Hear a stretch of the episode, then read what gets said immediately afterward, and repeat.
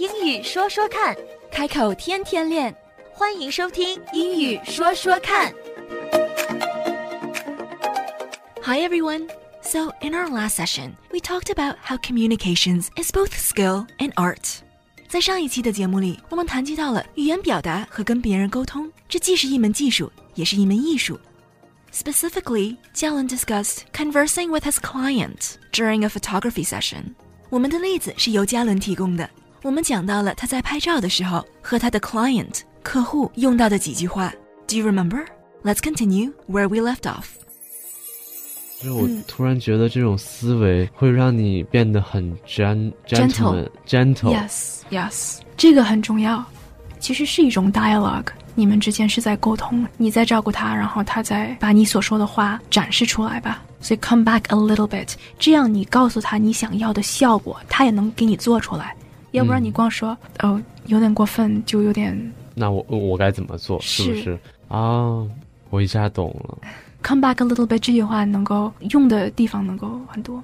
嗯，那这回我学会了。明天正好我还有一场，那我明天赶紧去用一下这句吧。好 Come back a little bit. come back a little bit。Come back a little bit. 对，或者是他如果有些动作做的太夸张了，你可以说一句 not so much，not so much，就是 Not much 不是那么多。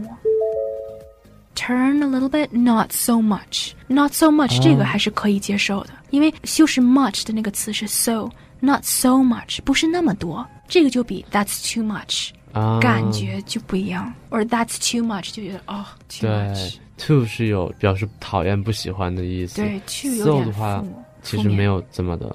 对，not so That's much too hot. You are too beautiful. 是不是？这个很奇怪，好像听起来。对 You are so beautiful 就 You're so 很 beautiful, yeah.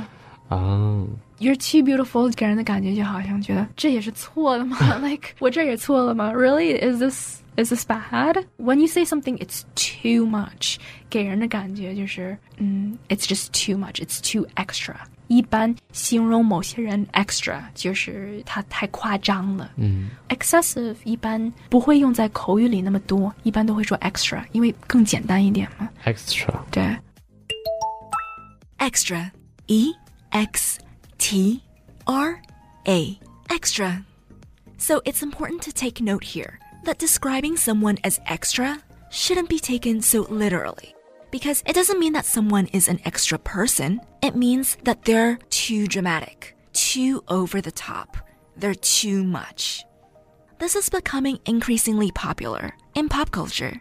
So if you pay attention, you probably have heard of this a lot.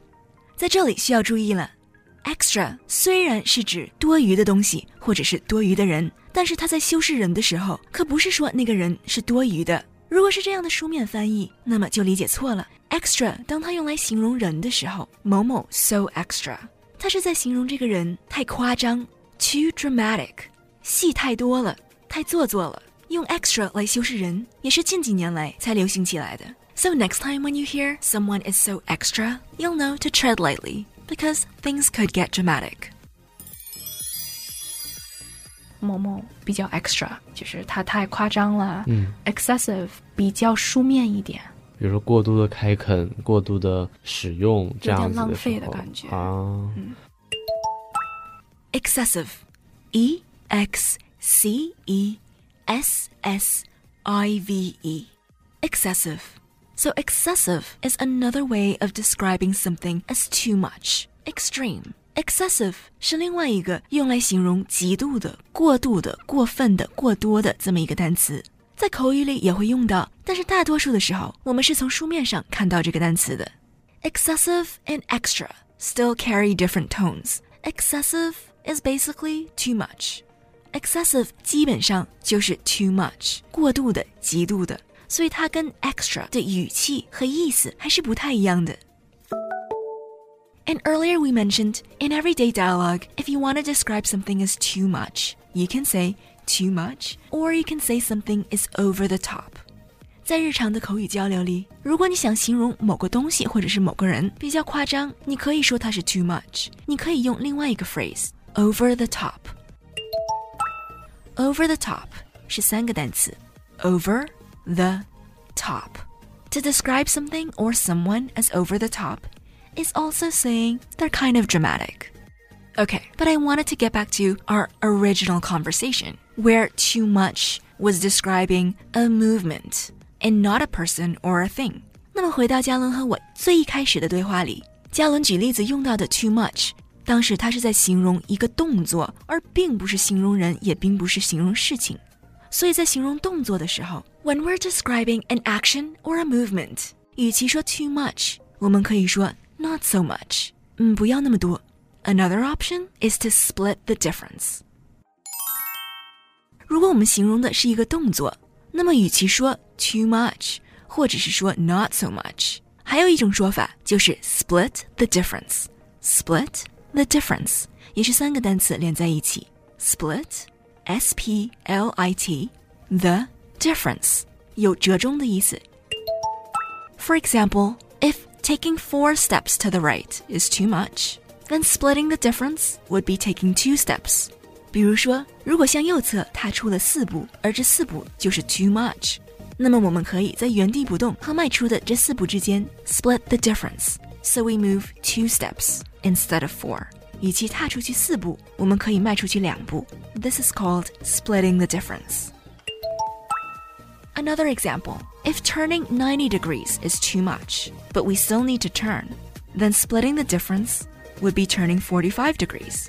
如果我们想让对方往右转，但是九十度又太多了，那么 splitting the difference 就是转四十五度。Does that make sense?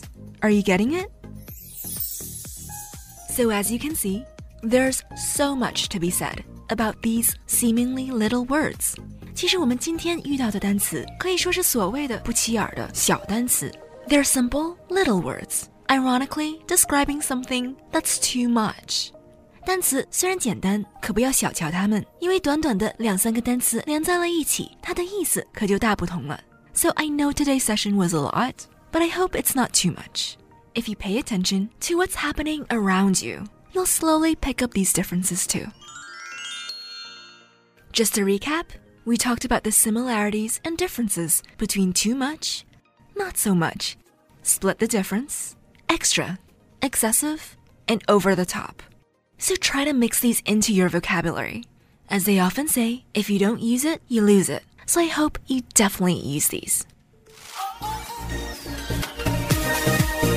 英语说说看，开口天天练. That's all for now. 今天的节目就到这儿，我们下期节目再会， Don't forget to practice. 不要忘记练习呀。拜拜。拜拜。